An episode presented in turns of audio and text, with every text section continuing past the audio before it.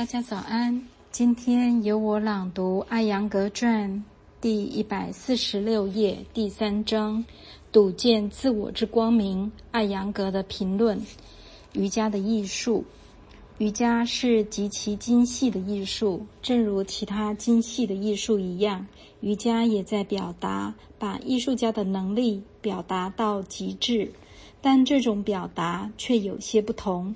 艺术家需要诸如小提琴等的乐器、画笔或是脚腕上的铃铛作为媒介来表达其艺术，而瑜伽士的唯一器具便是其身与心。瑜伽是一门科学，因为它包含高超的技术，而其技术又建立在久经考验的原则之上。它是指明如何与身心灵建立密切联系的科学，这样它就在身与心、心与灵之间建立了一个高智能连结。其实可以说是一个完美的连结。人就这样对自己的本性有了圆满的领悟，于是生活积极而深刻。这样的个体与己与人都能和平相处。瑜伽以身体的、心理的、智慧的和灵性的纪律为根基。一个真正的修行者，在获得情感和智性的稳定之后，还必须要努力通过冥想来认识自己的真实身份——灵魂。届时，修行者便转凡成圣，他会将自己的所有行为及其果实毫无保留地奉献给至高的力量——神。只有如此，这一伟大而高尚的艺术才能助人根除身体的污染，让身体成为体验生活之趣的器具，却又不会沉迷其中。于是，人在其指引下走上觉悟之路。瑜伽和法达摩。瑜伽是最古老的、最精致的印度艺术形式之一。它建立在无比微妙的科学、身心灵的科学之上，是智慧的珍宝，让人得见最内在的存在，从而明了正确的生活之法。它也是至高的哲学，而这哲学是所有正法的一部分，也可以说是正法的一宗，因为法是普世的。能够为将要、正要或已经垮塌的身体、心理和灵魂提供支撑、维持和提升力的事物，就是法。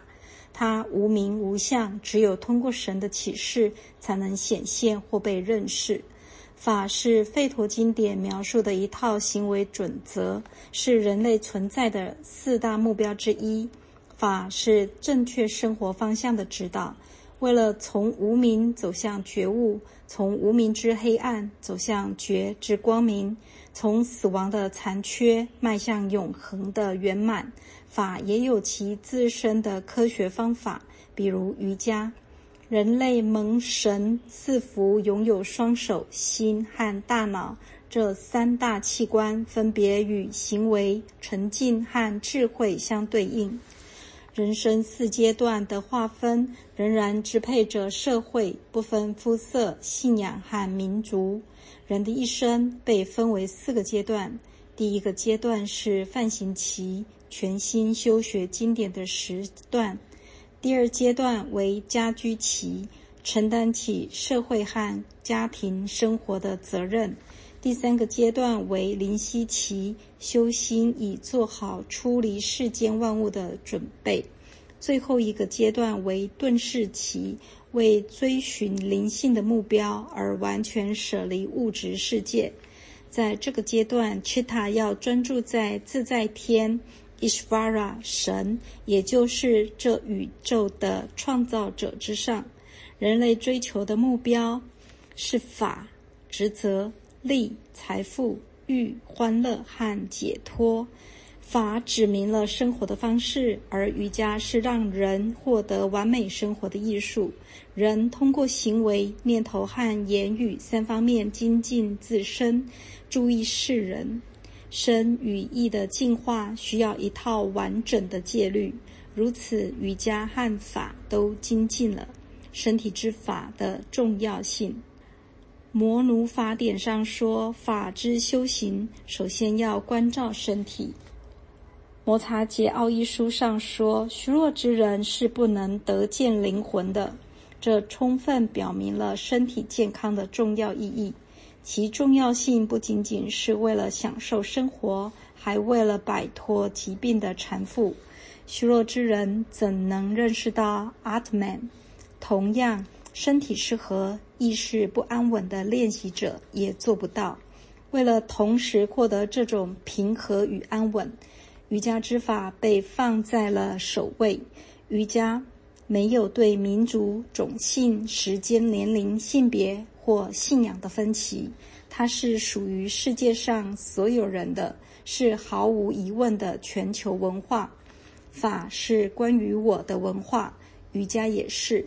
它让我所居的场所纯净而神圣，这样真我才能安住其中。瑜伽练习可以分成三部分：外修法、内修法和核心修法。外修法包括道德修行、智戒和内治身体修行、体式和呼吸控制法。内修法是通过呼吸控制法和质感获得情感。和心理纪律的成熟，核心修法则是通过修行专注、冥想和三摩地达到终极的成熟。追寻我之知识的修行者不应忽视他的身体。难道忽略作为我的一部分这名为身体的事物，不是对我的一种羞辱吗？难道为了彻底觉知自我而完全的觉知身体，不是一种必要吗？通过瑜伽的练习，一个修行者睹见自我之光明，而这光明将引导其认知神。对法的遵守也带来真正的实相认知，一般无二的体验生和死。瑜伽也会将意识带到一种止息状态中，没有波动，没有分别，也没有主观思维和客观思维的二元性。体验到无动亦无声的境界，法和瑜伽都能把修行者从存在的境界提升到成为的境界。这样，修行者将生活在清净而纯粹的状态中。瑜伽带领练习者突破身体文化层面，上升到真我层面，将个人带向社会，再从社会带进这个大千世界。于是，法这棵大树，这棵将阴凉遍洒全人类的大树，就带着我们走上取义之路。那些遵从于法的修行者，将品尝灵性芬芳的甘露，那便是法或瑜伽的巅峰。今天我的朗读分享就到这里，谢谢大家的聆听。